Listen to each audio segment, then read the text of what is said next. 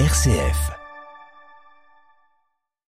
Il y a 60 ans s'ouvrait le Concile Vatican II. Le pape célèbre en fin d'après-midi une messe anniversaire en la basilique Saint-Pierre. Nous verrons juste après les titres ce qu'est l'identité vivante du Concile avec le théologien Jean-François Chiron. Nouvelle frappe en Ukraine. La Russie affirme avoir visé des cibles militaires et des infrastructures électriques, notamment dans l'ouest du pays. Nous entendrons le témoignage de frère Benoît de la communauté de Thésée. Il était en Ukraine juste avant le déclenchement de ces tirs de missiles.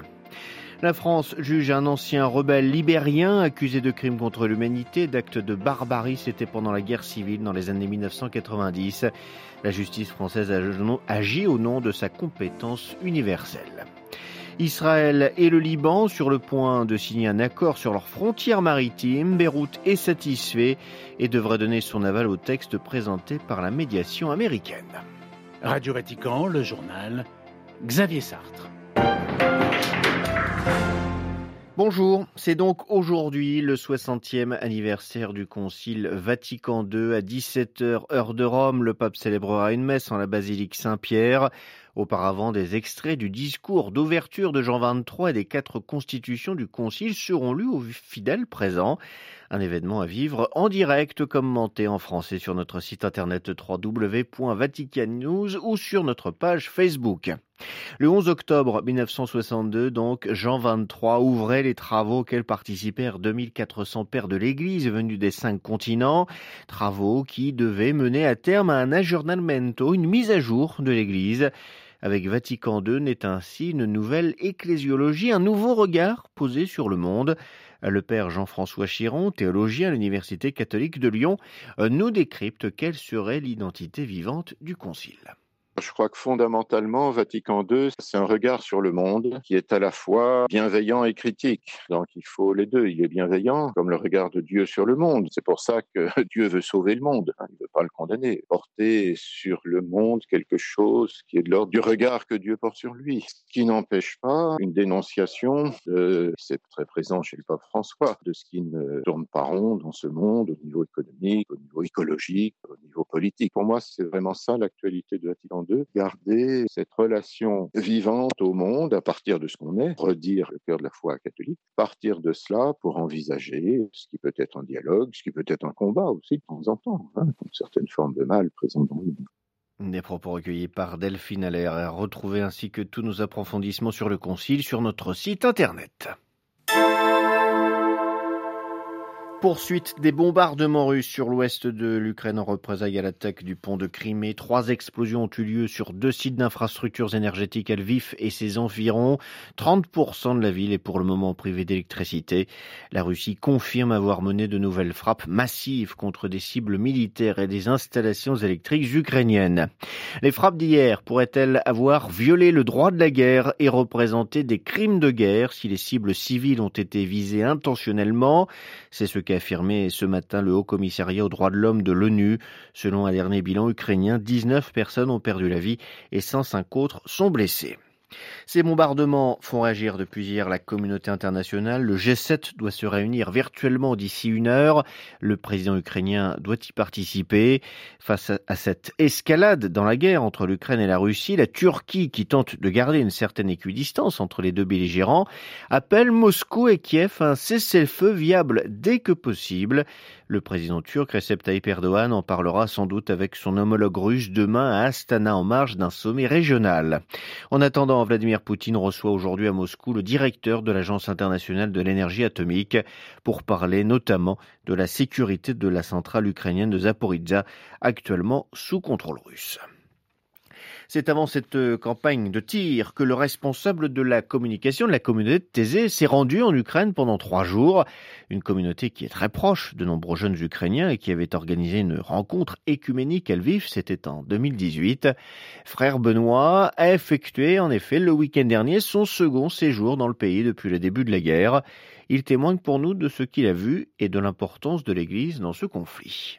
Il y a une visite qui m'a extrêmement marqué. Euh, vendredi, je, me suis rendu à Irpin, donc une ville qui est euh, toute proche de Kiev, hein, qui a été une des villes martyres euh, en, mars dernier, puisque beaucoup d'édifices ont été bombardés. On en voit encore les traces dans chaque rue. C'est tout à fait bouleversant. J'ai visité l'église gréco-catholique dans, cette ville qui a elle-même été marquée. On voit des impacts de, balles et d'éclats d'obus dans, les murs, et en même temps, elle est debout.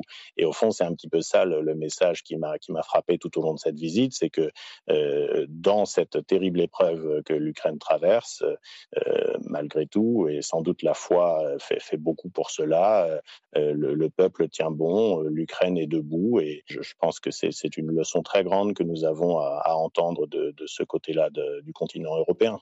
Des propos recueillis par Olivier Bonnel. Après avoir accusé l'Ukraine de vouloir l'envahir, le Bélarus assure que la force militaire formée avec la Russie était purement défensive. Une manière pour Minsk de relativiser ses menaces d'intervention armée contre Kiev. C'est une première dans les annales judiciaires françaises, le procès d'un ancien chef rebelle libérien impliqué dans la guerre civile dans les années 1990. La cour d'assises de Paris juge depuis hier Kunti Kamara, accusé de crimes contre l'humanité d'actes de barbarie. Arrêté en France il y a quatre ans, il encourt la perpétuité. La justice française le juge au titre de sa compétence universelle qui permet à tout pays de juger les crimes les plus graves où qu'ils aient été commis dès lors que le suspect est appréhendé sur son territoire. Les précisions de Marie-Christine Bonzon. Kunti Kamara s'est exprimé en anglais pour décliner son identité et clamer son innocence devant les trois magistrats et les six jurés qui vont le juger pendant quatre semaines lors d'un procès qui est filmé à des fins historiques. En 1993 et 1994, Kunti Kamara était l'un des commandants de l'ULIMO, un groupe rebelle accusé par le procureur d'avoir plongé la population du nord-ouest du Libéria dans un état de terreur. D'après l'acte d'accusation, Kunti Kamara aurait commis ou supervisé des actes de torture et de barbarie.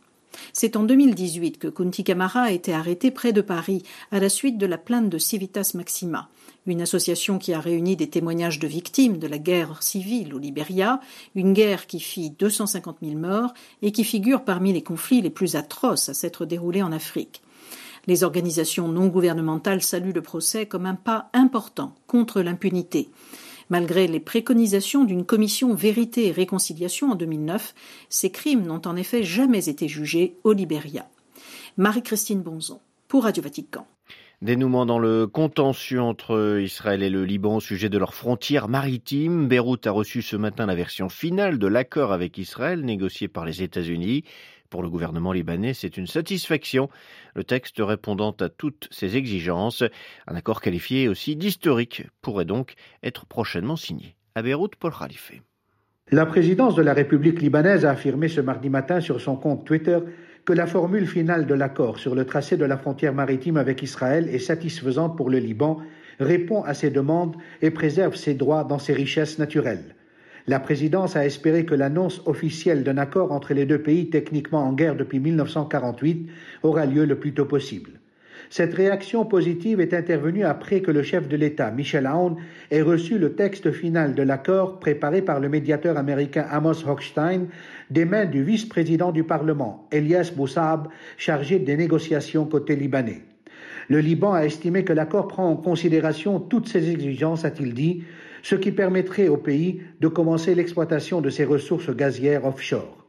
Si tout se passe bien, les efforts d'Amos Hochstein pourraient déboucher sur un accord historique avec Israël, a encore dit le numéro 2 de la Chambre.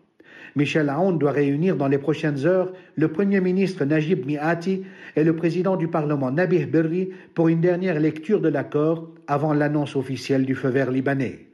Paul Khalife, Beyrouth, RFI pour Radio Vatican envoyer une force armée internationale en Haïti pour répondre à l'insécurité qui amplifie la crise humanitaire. Un souhait émis par le gouvernement haïtien et relayé par le secrétaire général des Nations Unies, mais qui ne plaît pas à tout le monde dans l'île. Hier, des milliers de personnes ont manifesté dans les rues de la capitale Port-au-Prince. Le, défilé a été émaillé de violences et de scènes de pillage. La police a tenté de disperser la foule. Une jeune fille a été tuée. Les manifestants jugent notamment que le n'est pas légitime pour formuler une telle demande.